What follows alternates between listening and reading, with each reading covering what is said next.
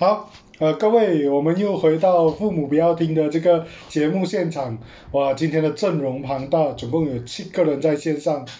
啊，全员到齐，有在山上被隔离的咸鱼，啊，有那个一路埋头苦干准备这个人生最大一场考试的这个墨水，啊，有这个等着到国外去的假美国人跟这个红豆冰。还有一个已经跑到国外去的这个芥菜，以及啊还在这里准备做大老板，刚刚很忙的这个阿万。好，我们的各位哈在线上的，不管是在国内还是国外的，现在都处在一个呃被隔离的状态。哈，就像假美国人之前跟我讲过，他早就已经忘记了穿鞋子的感觉，我不知道这次他还记不得穿鞋子的感觉。啊，被隔离到这个程度，那。今天我们就来聊一聊，大家对生活这件事情有什么样的看法？在马来西亚的我们都被困了四百多天，从三月十八号到现在，这四百多天的这样子生活下来，你们有什么样的感想？我们从山上隔离的这个监狱开始好了。就我是呃，今年四月前就在一个偏僻的小镇嘛，所以讲着今年哦，我讲讲我自己被隔离到是很。闷呐！我真是好像真的是超级无敌久没有去过 shopping 的那一种人。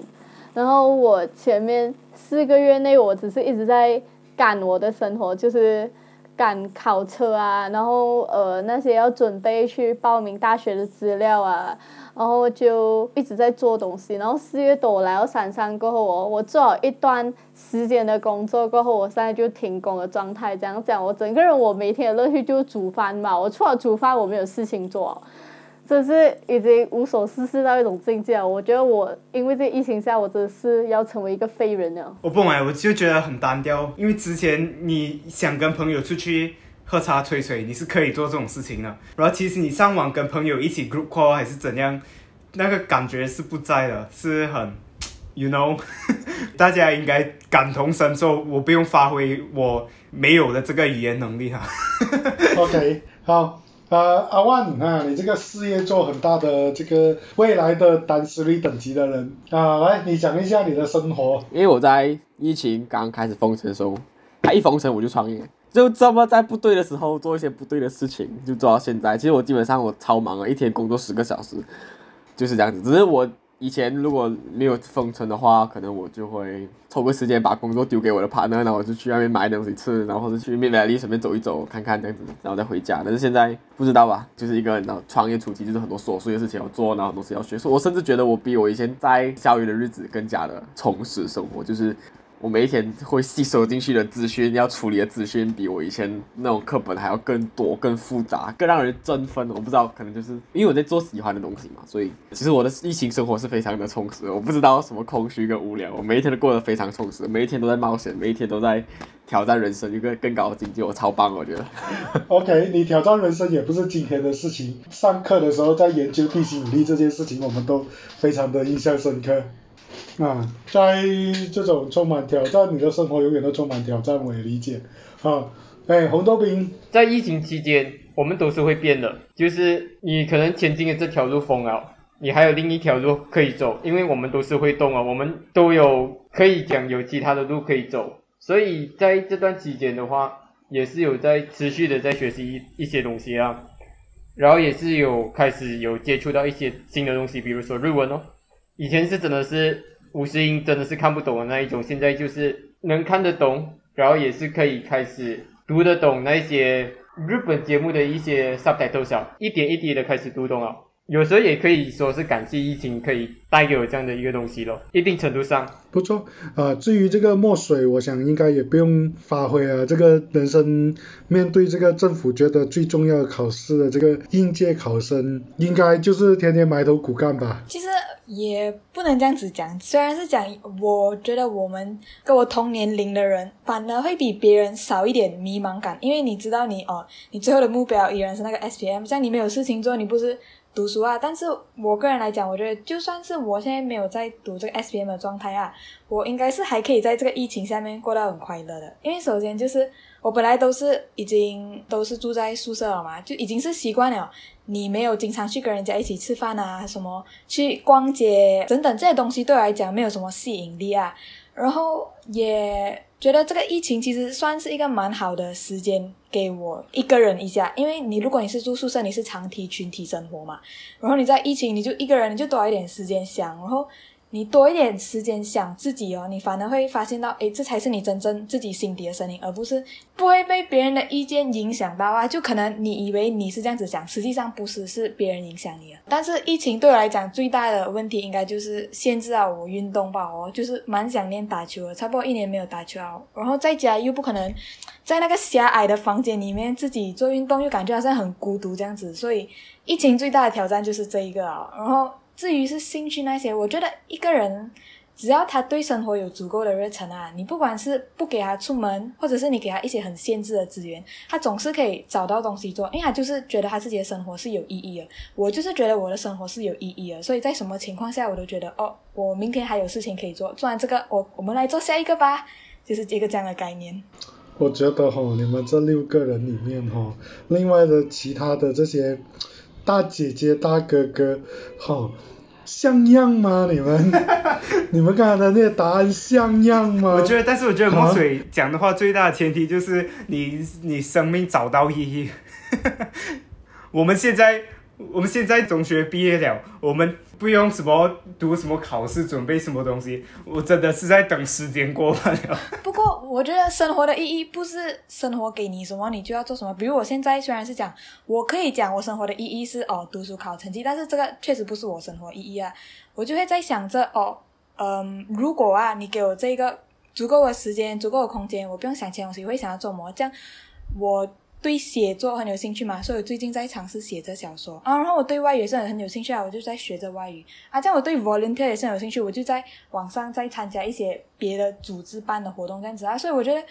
人生的意义哦，不是讲不是讲你这个年龄段你应该做什么就去做，而是你想到你可以做什么，诶，它好像又对未来有帮助。可能那你知道，可能我写写下书哦，变成。best seller 哇，我可以去当作家，诶，也是未尝不可，是不是？做人要有一点梦想跟野心。所以我讲你们这些学长姐姐们，哎，没有没有没有，除了我我没有，你们不关我的事，不知道。切哥，其实我想法是你可以找到事情做，但是就你可能在做一些小事，好像我也是在开始学吉他。还有看一堆书，然后学一些外语，但是我还是觉得就你还是觉得空虚是。我跟假美国人的状况其实有一点像，因为其实我目前的阶段来讲，哎，我应该是要工作，但是因为我停工啊，所以我时间很多，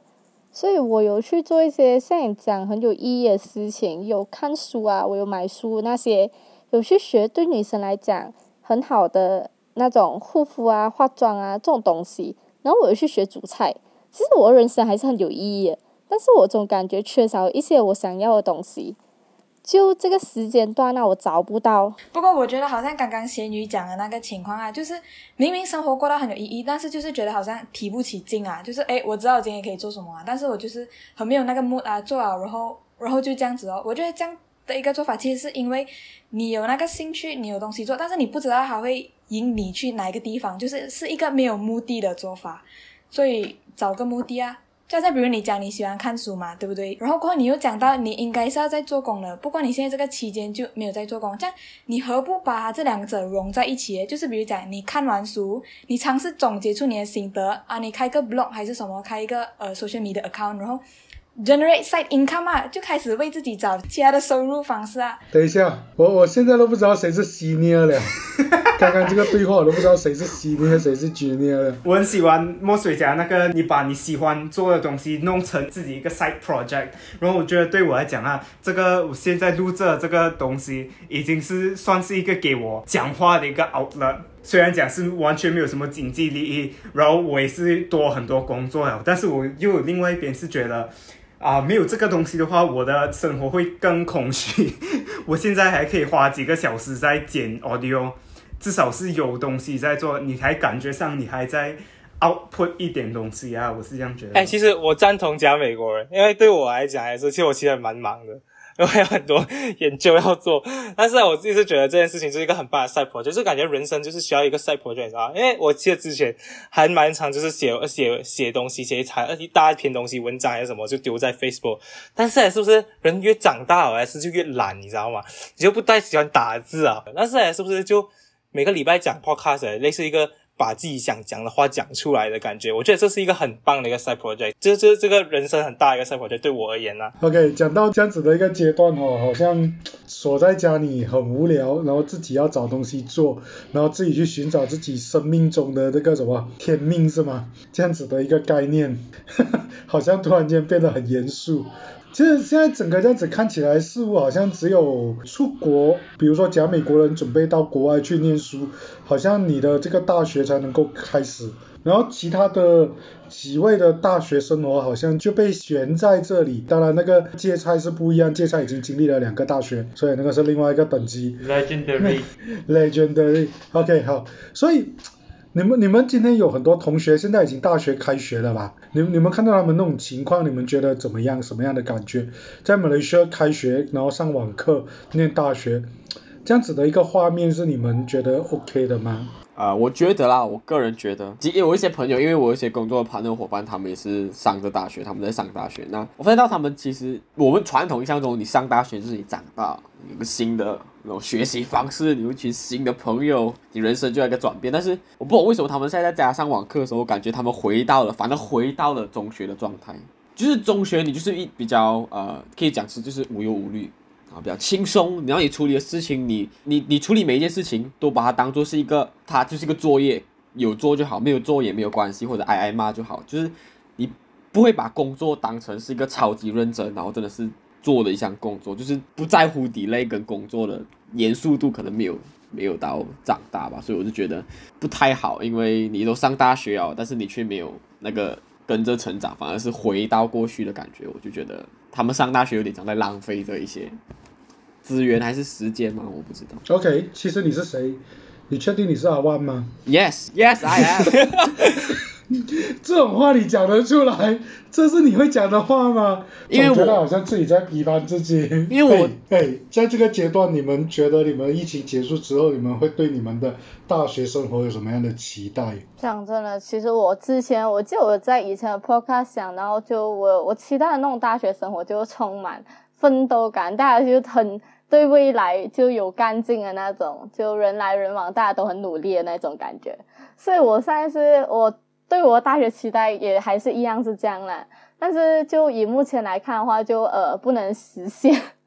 这个东西。就因为我在我要在马来西亚读大学嘛，所以大家都只是在网课吧，这样在网课你也很难去认识新的朋友那一些，除非只是因为要做 assignment，所以要有 group，所以才会去认识人。但是其实这种网上认识，我总感觉都有一点隔阂感呢、就呃不像你以前面对面认识的人能这样子。所以我是觉得怎样讲哎，我对我的未来大学生活，就是我真的是很希望这疫情快点过去，我可以就是去到大学，然后我可以在大学附近租房，过我自己想要的生活，然后去上课啊，然后去这样子做我大学想要做的事情哦。嗯，我想针对咸鱼的一些网课的东西，我想提出一些看法啦。我上日文课就是真的是网课了，然后你你就讲可能上网课可能认识不到朋友啊，因为有一层隔阂，我确实是认同了。但是你可能可以用一些更主动的方式，你可以去 private message 那一些你想要认识的那些同学。可能那时我没有那么很主动啊，啊，我像在上日文课的时候，然后不懂周末啊，那个香港的朋友突然间主动的去找我要跟他一起聊天，过后也是讲下讲下就开始互相认识认识彼此了，就这样子哦。网课也是有网课的方式去结交新朋友的，但是我觉得你讲的这个就是你前提就是你是一个很主动、比较 extroverted 的人。因为我的话啦，如果我上网课的话，我一定不会去找一个陌生人聊天。我也不懂我的朋友是怎样交到的，我觉得是很意外的事情。所以我觉得在上网我看不到另外一个人，我就更不会去找他沟通之类的。其实我觉得蛮对的，就是就是对啊，就是我们人就是视觉动物啊，我们看不到你这个人，我你不是一个实体，我们好像有点啊没有安全感这样子，就好像我现在啊这个暑假疫情嘛，我是我们的我在做的暑期研究是在线上做的，那这个暑期研究的 program 里面呢，是我们的人也是要认识的，正常来讲应该这群人挤在同一个 institute 里面来的是，然后你会有讲话啊，会聊天啊，会有会有交流，然后会有一些 tea time，然后去讨论一些科学研究秀之类的东西。但是我们这个没有了，我们现在做的东西就是我们在网上有一个，它是一个 website 叫 Gather Town，那就是你可以在里面呢，是不是创办一个空间，然后还是有一些不同的设施啊，你们在里面交流。这是唯一一个我们现在这个这个阶段呢，是唯一能做到感觉上比较有人与人之间的交流。但就算是这样子呢，是不是其实大家发觉到还是如果没有人在开话题或者什么的话，都会发觉到整个气氛很快也就是冷掉了的。所以对啊，网课就是一定有这样子的弊端的，所以没有办法啊，我觉得还 还蛮困难的，想要自己去主动认识一个人，那个人不一定有那个安全感来去跟你聊下去之类的。如果如果今天网课竟然有这么样的一个跟实际的实体课的大学生活有这么大的落差，有没有想过 gap year，就是这一年就放飞，让自己去寻求自我，慢一年，然后等整个这个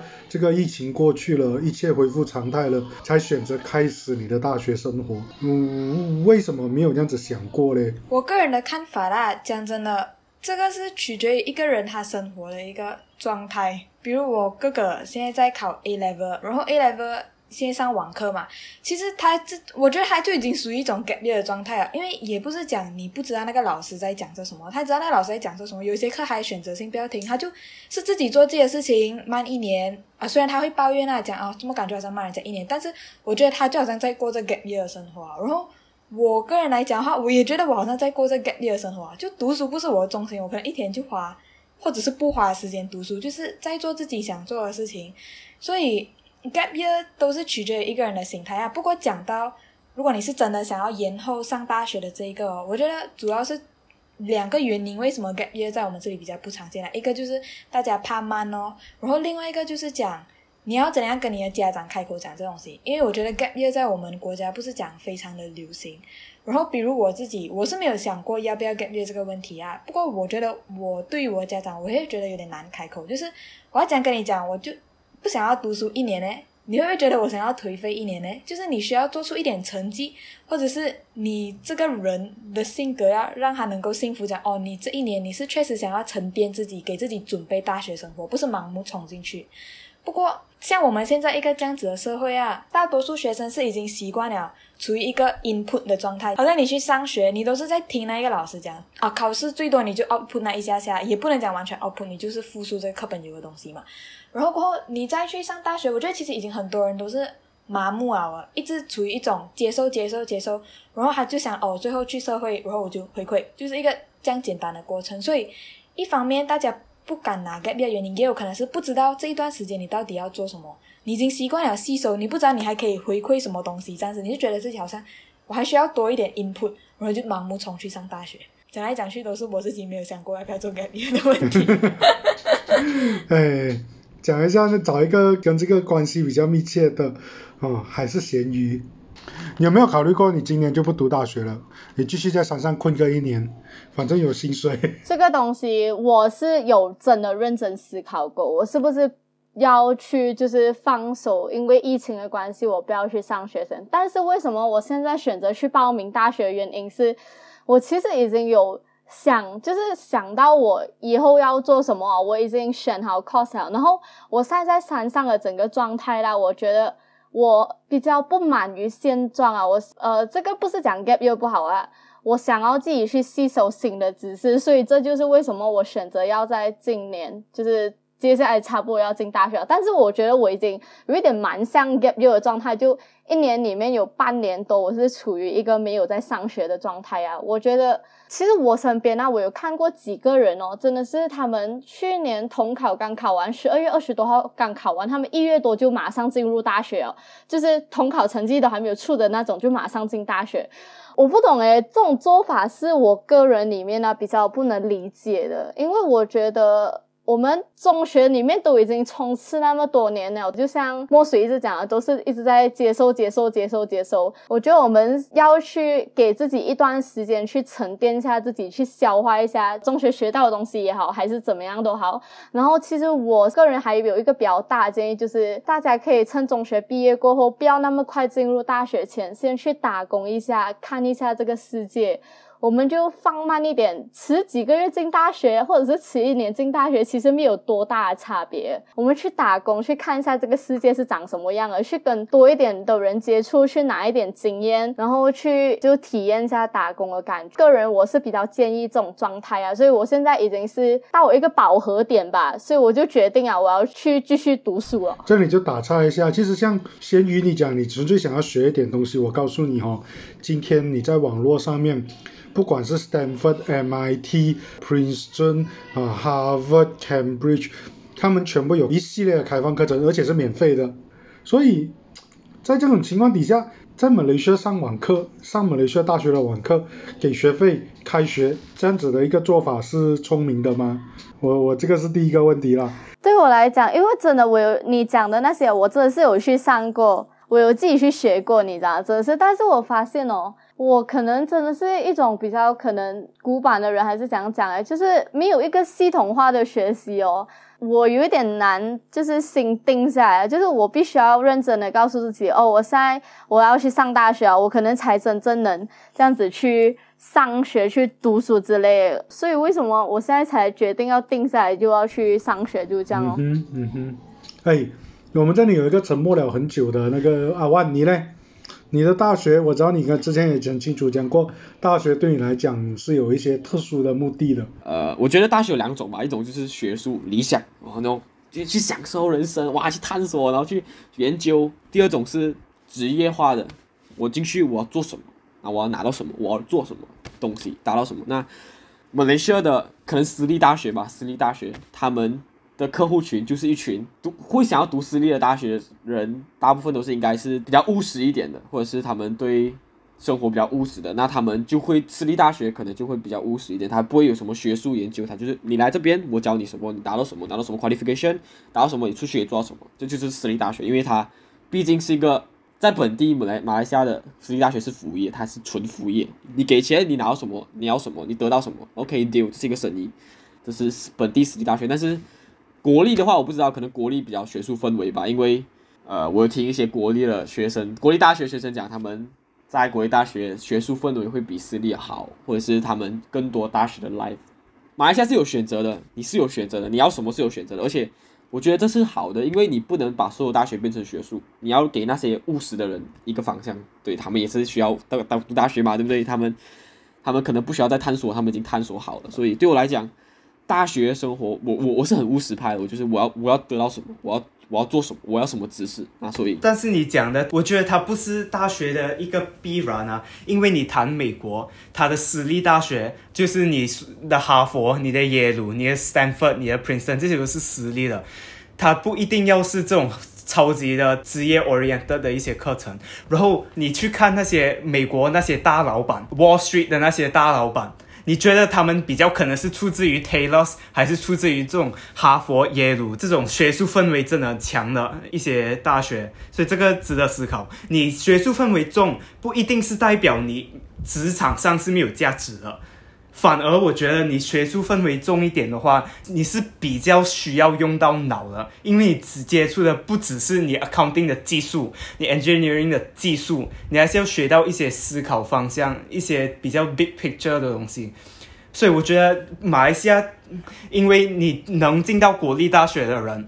很少。然后你其实最最 accessible 的一些大学就是那种私立，你给钱就进到你的 Utah、你的 Taylor、你的 Sunway。然后这些大学它的模式就是很工作 oriented 的一些课程。我们或许回到一个点来想吧，大学这件事情只是反映了社会的需求。为什么我们整个社会就是对这个职业训练这件事情这么执着？芥菜，你这个读过两岸三地这个有不同见识的这个高材生，你的想法如何？其实我刚刚就觉得讲美国人就讲的很对啊，其实很奇怪，就是对啊，像老黄讲的，他就是对应着人类，就是这些这个地区的群体的需求嘛。那为什么我我觉得最最大的问题就是为什么现在还是美国人跟马来西亚人这两个私立大学都是服务群体啊？为什么美国人服务群体他们觉得是不是？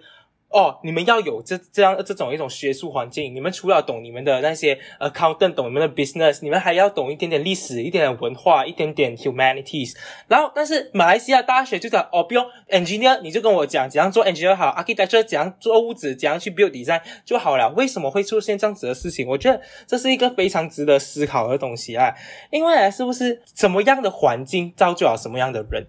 对吧？那我为什么有时候讲哎，是不是很多？其实你看到很多文章或者讲谈马来西亚人到底是怎么样的一种人的时候，很多人都会讲马来西亚人有可能比较没有格局，这样之类的一些 comments 啦。就是我们这这一群人有没有感觉上就少了一点点啊？会去欣赏除了我们专业以外的这种技能，你知道吗？因为是不是？你看啊。就是你过后去做 engineer，你过后去 architect，你去做大老板，你还是要去跟人交流的。我们是不是完全忘记了人的这一块？我们只看到事情，对吧？人你跟人家交流，哎，是不是你跟另外一个大老板坐下来，哎，是不是谈 project 的时候，不完全是聊 project，你知道吗？你们有可能那个老板喜欢喝咖啡的话。那你是不是要去投一些话题？这个就是一种觉得美国人有一种想法，就是哎，是不是我呀是的人脉，除了我的专业技能很重要以外，我还要有这些是不同东西的一些知识，让我不会看起来像个文盲，你知道吗？我不知道我不是文盲，我我的专业知识啊，但是我跟你聊起话，聊到这些东西，我觉得你就是一个文盲，对吧？马来西亚人有没有意识到这一点？这是一个我觉得就比较值得问的啊，这也是为什么大学要不要去提供这样的一个环境，我觉得很有关系。因为你现在其实看马来西亚，我个人觉得我自己看到，就大家感觉他就很缺乏这种技能。大学应该是什么？这个课题很严肃，也非常非常多专家、多这个学者在讨论过这个课题。那当然可以很确定一点，就是它绝对不是一个职业训练的。我我不认为大学是一个职业训练的一个一个一个场所。举个简单的例子，其实。如果你真真的单纯只是想要学习专业知识，就像我刚刚讲的，你你其实不需要读大学的。其实现在线上课程，看来可能他提供的也是一堆各种各样的课程，OK。然后像我刚刚讲的，每个大学都有自己的开放课程，所以如果你单纯只是想要学习专业能力、专业知识，其实资源太多。那大学的本质应该是整个生活的体验，然后还有这个人跟人这个同才之间、老师之间的互动，然后还有你怎么去安排你自己的生活这件事，这个我个人觉得这个才是大学的核心所在。所以你今天你告诉我你现在开学读大学，然后你学校全部都是所谓的线上课程，那我觉得其实是不是适合开学这件事，我倒觉得。可以去好好的反省一下，好好的思考一下，为什么我们的马来西亚的人这么功利？为什么怕死没有工作可以做？这到底背后你们觉得是什么样的一个原因？大家怕死自己会输，一定要读完大学，然后马上找一份好的工作赚大钱，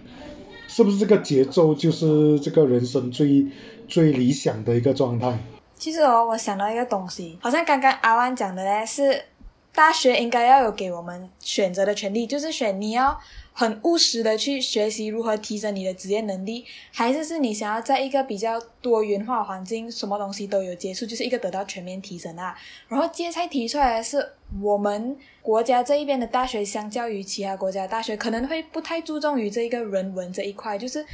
一直在想着专攻专攻，但是忽略掉人性的一个全面发展啊。不过，其实我是赞同的，就是大学这个地方不应该是只是你求取知识的这个地方。好像比如我们现在有网络，其实你的知识根本就不需要什么学院老师啊。你要的话，你可以自己 Google 到完全部了。有大学的意义是，好像刚刚啊老黄讲的，给我们学习更多其他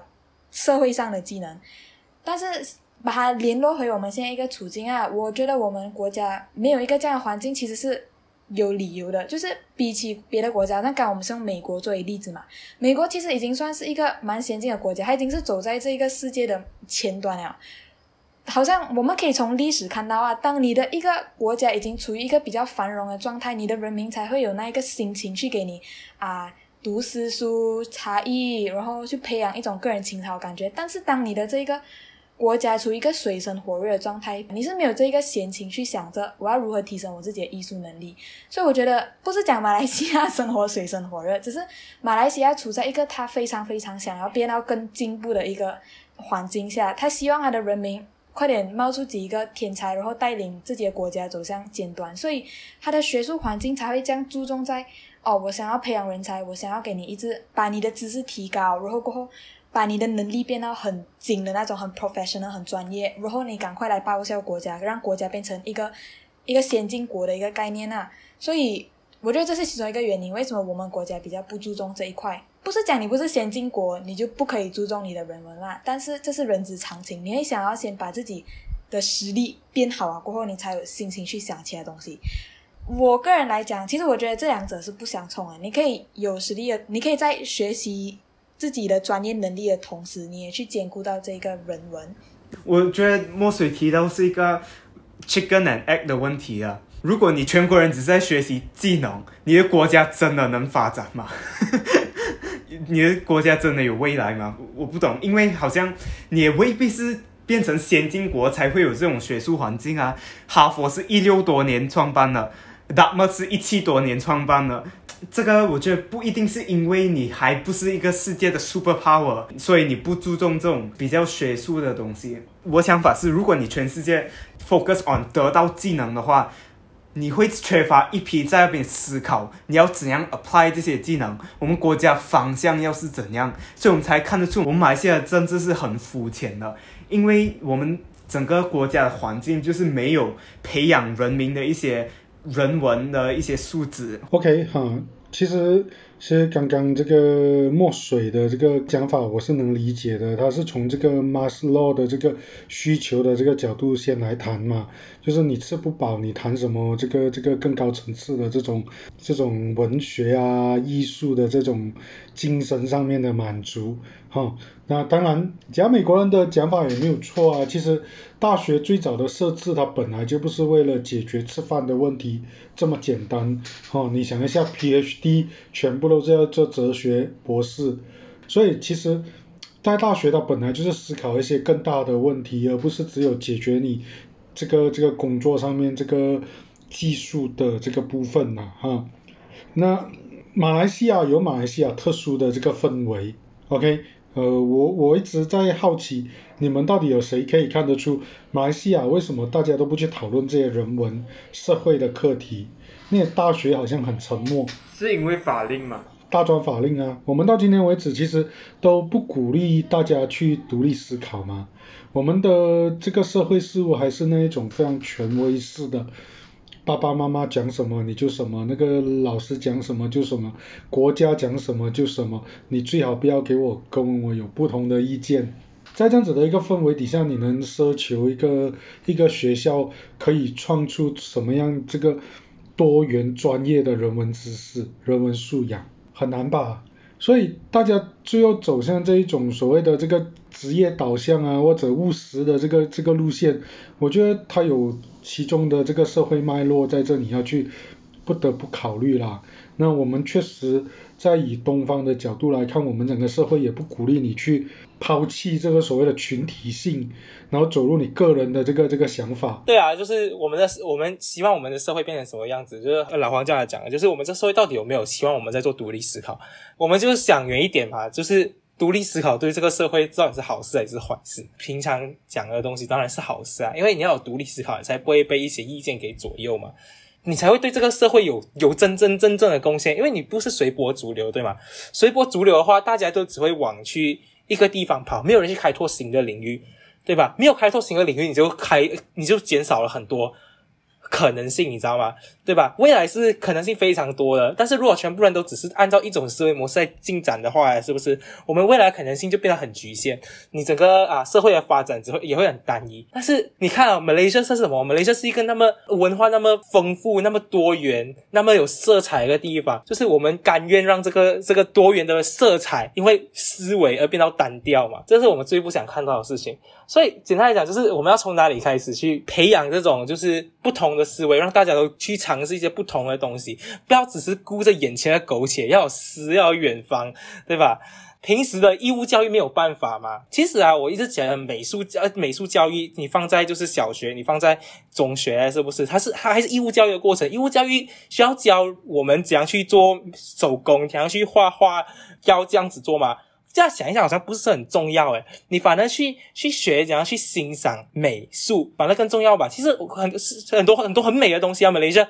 那中学教育可不可以也是可以从这样开始？其实很多东西到最后都是中国语教育的，你要从中学开始教人家怎么去欣赏，就是专业以外的东西。你每天去看语文、看啊数学、看 accounting 这些东西，这些东西可以慢一点的，我们是可以慢一点到这一步的。你前面的教育是不是应该教人去怎么样去做一个人，怎样去做一个懂得在这个社会上除了做做东西以外，还会去看东西，还会去评论东西，去批判东西，去欣赏东西的一个人。那我觉得就要从教育先开始啊。OK，好，这个芥菜讲的非常另外一个，已经讲大到另外一个课题，我们可以下一次找个时间来谈一谈人文学科。嗯，很多人都觉得读历史、地理没有用，啊，你去读数学、科学比较有用。啊，我们可或许可以找个时间再谈这个东西啦。那回到大学这个部分，我觉得还是觉得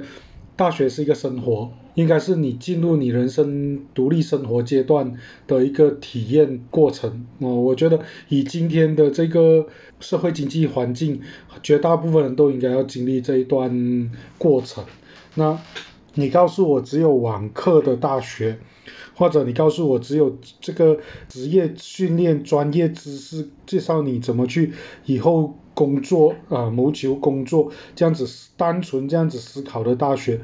我觉得呃，它比较像是一个技术学院，它不能称之为呃 university 这样子的一个范畴。我觉得大学它应该除了理论知识之外，你应该学的东西之外，你也要更多对于人的关怀，对于生活的思考，对于自己的反思。我觉得大学应该是要这个样子啦。如果做不到这个样子，或者说一个学校如果没有办法提供一个这样子的一个空间，让学生去做这种反思的话，我觉得呃这个大学其实也还蛮失败的，我个人的想法哈、所以今天我们就先谈到这里。呃，至于人文学科，对至于不同领域的一种边界的课题，人应该要知道多少？我们或许可以下一次找个机会，哈、再找一些人上来，我们来深入谈一谈这个这个话题，好像也不错。那我们今晚就先到这里吧。呃，在座我们今天是阵容最强大，有六个年轻人，再加上我这个老人家，全员到齐的一个状态，哈，所以呃今晚就到此为止哈，跟大家说个晚安啊，我们下周再见。